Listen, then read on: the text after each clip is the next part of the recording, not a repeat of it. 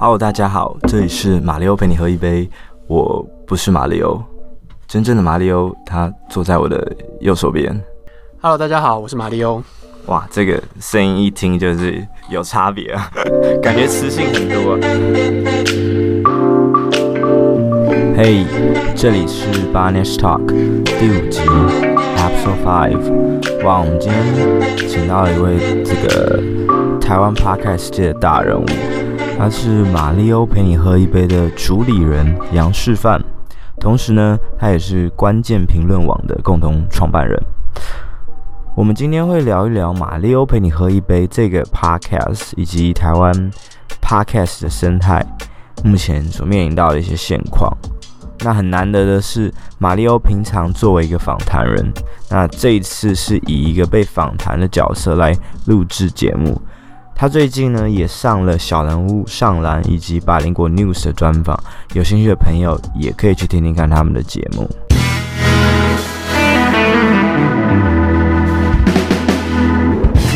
在来之前，我有稍微在。呃，朋友圈就是可能 Facebook、Instagram 有做一些小调查，就是说，哎，大家知不知道马里欧这个 Podcast？其实，呃，我蛮意外的，就是说，马里欧虽然身为台湾，我觉得声量算最大的一个 Podcaster，可是还是很多朋友不知道马里欧陪你喝一杯这个节目。那马里欧可以稍微跟我们介绍一下马里欧陪你喝一杯吗？呃，马里欧陪你喝一杯是一个人物访谈的节目哦。那不过它也。不是说本来就是一直都是做人物访谈，因为在第二季的时候，其实我们有去做一个酒吧文化的故事，那它就是比较说故事，比较像是嗯，不能可能不叫调查报道啦，但比较就是像报道性质的一个呃一集一季节目，大概十三集。那嗯，第一季的话，当然就是主要就是人物访谈。那人物访谈的话，就是我们现在在录音室里面，然后呃邀一个来宾。那因为他是喝一杯嘛，所以我们就会想说，哎、找一些来宾可能想要喝的东西，不管他是酒或非酒精都可以。你就在录音室里面录。那第二季的时候，我们就会走到了外面去做这种刚刚讲的说故事的方式。那第三季的时候，我们就又回来做人物访谈。那只是说这一次，我们就是真的拉到了酒吧里面去。所以从第一、第三季第一集开始，我们就到了呃其中一间酒吧，然后开始做录音。那真的有一种去酒吧跟朋友聊天 catch up 那种感觉，这样子。所以你的意思是说，因为你目前在做那个夏日的迷你迷你集数嘛？这个方面是在录音室里面录的吗？对，就是现在的夏日迷你季是在录音室录的。那会在这一次会在录音室录，其实有几个原因呢、啊？因为一来，嗯，很多受访者他不是他的上下班时间可能比较固定，嗯、他可能不太容易说在。呃，上班时间然后离开这样子，那所以我们后来就是都会配合来宾。那来宾可能比较容易的时间，大家都是晚上。那我们以前其实录音的时候，大部分都是在下午，就是在呃名人访谈的时候，去酒吧都是下午，因为下午酒吧没有营业嘛，所以他比较容易跟我们合作。那如果是晚上，他们开始营业之后，就比较困难的啊、所以这这个原因。当这一次我们要做迷你季的时候，我们最后就决定说好，那我们还是全部都到录音室录。那录音室录就对我们来说其实方便很多，就是我们也不用跑来跑去，器材也不用带着，然后来宾来就是都很方便这样子。所以之后的意思是说，可能迷你季结束之后就会回到酒吧的访谈嘛？因为看起来要到酒吧访谈，应该是要跟呃酒吧老板有一定的交情才能 巧，因为毕竟等于是他还没有营业时间，你要。就是请人家提早来开门嘛。对，其实这个这个是一个呃一个，也不是说多有交情啊，因为其实我们去了这么多家，也不是每一家都认识，很多家也都是直接去 Facebook 问他们说，哎、你们愿不愿意提供场地？然后，呃，提供两杯调酒给我们做这样子的访谈。那大部分当然都很 nice，因为，呃，可能他们也觉得说，诶，这是一个宣传，这有一个宣传效果啊。的确，当然，我们也蛮多的听众会留言说，哦，他们都是真的就是听着这个节目，然后说，诶，这一次去哪个酒吧，然后他们就会去，去，去喝。那也有会说。呃，他们就会私讯来问说，哎、欸，那个可不可以整理一个名单哦，一个清单？因为每次要喝的时候，还回去听，还要去找那个时间。这这其实也是听 Podcast 比较麻烦的事情啊，它是一个比较线性的过程，所以你要再回去找，其实比较难。啊、然后那我们其实是有做网站，我们其实呃已经做好了一个网站，只是还在做一些调整，所以之后就会有一个地图，就是一个酒吧地图。那上面就是我们去过所有的酒吧，那包含了他呃我们去的时候是录哪一集，然后来宾是谁，那他介绍的调酒是什么，那方便大家可以再查这样子。我个人蛮期待的，因为我我自己也是蛮喜欢去酒吧喝一杯的，因为。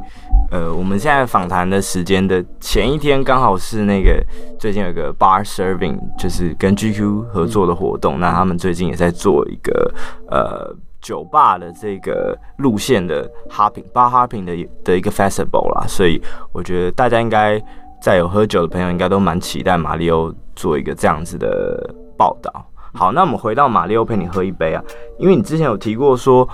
马里奥陪你喝一杯的定位，其实跟关键评论网的定位是一样的，就是说多元的观点，但是是呃不同的声音。那你会不会觉得说这样子的主题会过于的发散？你觉得说人物访谈，与其说它是一种定位，它是比较像是一种类型啊？好，其实它有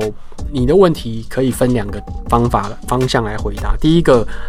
为什么那时候当初会讲？马里欧陪你喝杯跟关键评论网定位有点类似的原因，是因为我们一直被问到说，呃，马里欧陪你喝杯定位是什么？然后一直被问到说，那你们选择人物的原则是什么？嗯，那后来当然就会有人说，这听起来原则叫做我我高兴就好这样子。那当然其实。我一直不想要这么直接觉得说真的是这个样子，但实际上不完全是。我们后来有发现一件事情，就是我们在找人的时候不特别局限于某一个领域。那的确是我觉得有趣为主，可是问题是我虽然兴趣很多，但是也没有多到说所有的呃领域我都有办法谈得很深入，或是都很感兴趣。可是我觉得，嗯，只要我有一点点兴趣，或是一点点好奇，或是在那个时候刚好有一点。机缘，那我们就会觉得自己可以做事情。比如说，呃，举例来讲，就是我并不是一个很热衷于看现代舞的人，那但是我访问了两个编舞者，一个是我同学，一个是云门二呃的艺术总监郑中龙，那之后他是接云门的总监。那会发生这样的事情，一个一方面是我突然想起我同学，然后而且我觉得他在做的事情很酷，而且他刚好是之前世大运的呃开场开场表演的一个导演群的其中一员，所以我觉得我想要让更多人知道这个故事。那郑仲龙的话，当然就是云门他那时候来跟我们联络说，诶，我们会不会有兴趣？因为刚好呃这个仲龙他也有一个新的舞要上，四月的时候已经上了，那我有去看，所以我觉得。你说我为什么会想要做这样，或者说为什么我们会这么发散、这么多元的原因，就是因为每个人的偏好很不一样，每个人兴趣也都很不一样。可是如果我们都只看我们感兴趣，然后我们觉得很有意思的东西的话，其实你某种程度上来讲也是活在一个自己的过滤泡泡或者是同温层里面。那你可以往外走多一步，或者是呃听。我们是听的嘛，哈，听不一样东西的话，其实对每一个人来讲，我觉得都是有帮助的。那其实这个就跟关键评论网当初呃多元观点的概念是比较接近的。那第二个就是，嗯，人物访谈这个形式啊，我其实一直觉得很好玩，因为我之前在外面演讲的时候，其实也有提过，就是人物访谈听起来好像很简单，或者是说人物访谈好像就是那个样子，但其实不是。我可以举很多例子，比如说最有趣的一个例，我觉得很有趣的例子哦，比如说《康熙来了》，其实它是人物访谈，《康熙来了》早期，但他做出了一个很有趣的人物访谈的格式，那个格式叫做你找很多名人，或者是他本身是很严肃的人来，但是他是用一个比较轻松幽默，然后两个主持人，呃，用一些聊天的方式。引出他本来比较不为人知的那一面，所以他可能那时候早期的时候访连战啊，访马英九啊这些政治人物，这些政治人物以前上的节目不会是这种太过于综艺性质的。可是当他们在那个时候走这样子的方式的时候，他就打造出了一个全新的人物访谈格式。可是同样一个主持人蔡康永，然后他在做呃真情指数的时候，就是完全不一样的。他的真情指数的模式就是。呃，很温馨的人物访谈，然后去谈他想要约的那些人，然后那些人是他觉得在这个社会上很有价值、很有意义，然后可能，但并不是每个人都这样认同的，这是他一个很主观去做的这件事情。然后你再举，比如说像 Netflix 上有一个影集叫做《谐星乘车买咖啡》，那他就是一个一个呃喜剧演员，然后他就是开着名牌的呃古董车。然后去载另外一个喜剧演员去买一杯咖啡，然后在过程当中就聊天，聊他们的职涯，聊他们的故事，就就闲聊，就这样子。这也是一个形式，这是一个格式。然后或者是你要看 Netflix 另外一个 David Letterman，呃，我我的下一个来宾鼎鼎大名，他也是一个格式，它是一种现场采访的格式，现场访谈对谈的格式，但中间他们已经预防了很多细节，可以在。现场的过程当中播放这些东西，它等于是把，比如说像看板人物这样子的一个模式，但是直接搬到现场来，这种东西，那又是另外一个格式。所以我后来就会发现说，其实人物访谈讲好像很简单，可是你要真正能够做出人家会有印象的话，你必须要设计清楚你自己的格式是什么。那我们自己的格式，后来我我发现其实呃没有很复杂，我们的格式就是任何一个来宾来，他可以。很轻松，而且可以讲出他所有在别的地方不够时间讲的东西。因为你以现在来讲，在台湾所有这种人物访谈，可能大家如果你在 YouTube，大家都觉得哦，十分钟很长，十五分钟很长。如果你去电视，一个小时到顶的，中间还要插广告，除非你可能去公视。可是，在我们的节目里面，你可以讲两个小时。然后我会让你一直讲，然后我也不会卡。然后只要你觉得你还没有想要，还有想要讲的东西，我就让你一直讲。这种模式在呃台湾的这些媒体里面来讲是很难做到的，所以它会有一个很特别的地方。然后另外一个当然就是，他透过这样访谈的方式，可以提供听众有一种陪伴的效果，就是你听到这个人的不同的故事，然后他可能是你完全想都没想到，哦，原来他有这样故事，或者你根本不知道这个人，然后他做的很多事情其实非常有趣。大概这样子，所以你觉得马里欧陪你喝一杯比较像是一个娱乐跟知识并行的一个一个 podcast 嘛？因为我我观自己观察现代的社会，大家其实我觉得那种。学习上的焦虑感其实蛮重的，因为现在发现会很多的这种碎片化学习的这样子的一个名字说出来，就是说我们可能利用空闲或者是通勤时间去听一些呃学习的音频节目啊，或者是可能不管是像是大陆的得到啊，或者是喜喜马拉雅这一些节目，这时候他们就会很强调说你的。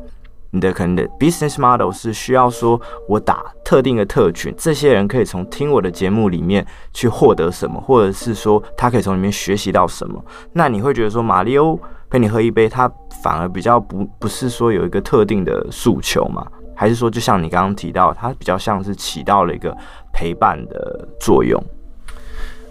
我不会觉得说，呃，你在这里面一定要学到什么东西。我觉得这个，嗯，第一来他压力太大了，然后二来，万一你没学到的话，你就会觉得说，哎，为什么你讲这么这么无聊？那我会觉得说，其实只要你在这里面，你有得到一些东西，其实就是有意思的。我。听很多人物访谈的节目，不管是呃中文的或者是英文的，当然英文的比较多一点。很多时候他们讲了两个小时或是一个半小时，很啰嗦。可是你会在某一个点的时候，会有一种被打到的感觉。那你可能会觉得说，哎，这就够了。而且因为大部分我们在听 Podcast 的时间，其实。老讲，我不会，我我没办法一边做事一边听啊，所以我可能就是在运动的时候、走路的时候做这件事情，或者是在做家事的时候听。所以对我来讲，那是一个，它本来就是一个空的，就是你没办法做别的事情的时候，然后你有这个机会可以听这些东西。那同一时间，它也是陪你度过。一个，比如像跑步好了，它其实是有点无聊的一个过程，然后你可以透过这种声音的陪伴，陪你度过这件事情。这个是我自己的使用情境，当然我也知道说这跟很多人的使用情境不一定一样，因为呃看了蛮多的蛮多的一些报道跟分析，其实至少以在欧美来讲的话，第一。听到就是啊、就是使用 Podcast 最高比例的，其实是在家里面，那不是在我们想象中可能开车通勤或者是运动这方面，他们是第二，就是移动跟通勤这一块是第二名，但第一名最高的其实还是在家里面。但是我觉得那个可能也是因为欧美它的可能智慧音箱这样子的一个产品越来越多，可能最近比较有影响。呃，或许在那个之前，可能开车通勤的比例还是比较高的。嗯，呀，所以我觉得。我不会觉得说你一定要在这边得到什么东西。但是如果你在我们的访谈当中的确有获得一些东西的话，我觉得这是非常好的。前面提到的这个马里欧的网站，大家可以到那个 DrinkwithMario 的 TheNewslands.com 点进去，有一个马里欧酒吧地图，里面推荐了不少还不错的酒吧。那如果大家有时候不知道怎么挑酒吧，我推荐大家一个方法，就是你可以到。呃，过往的一些酒吧的联名的活动，像是之前妞新闻办的八八姐啊，或者是 GQ 前几年有办的这个 Bar Serving，他们所联名的一些酒吧，呃，通常都不会太差。然后有一些也是亚洲五十榜上有名的酒吧，所以如果有时候，哎，你不知道去哪里喝酒，这一些合作的名单或许是你一个参考的范畴，提供给你做建议。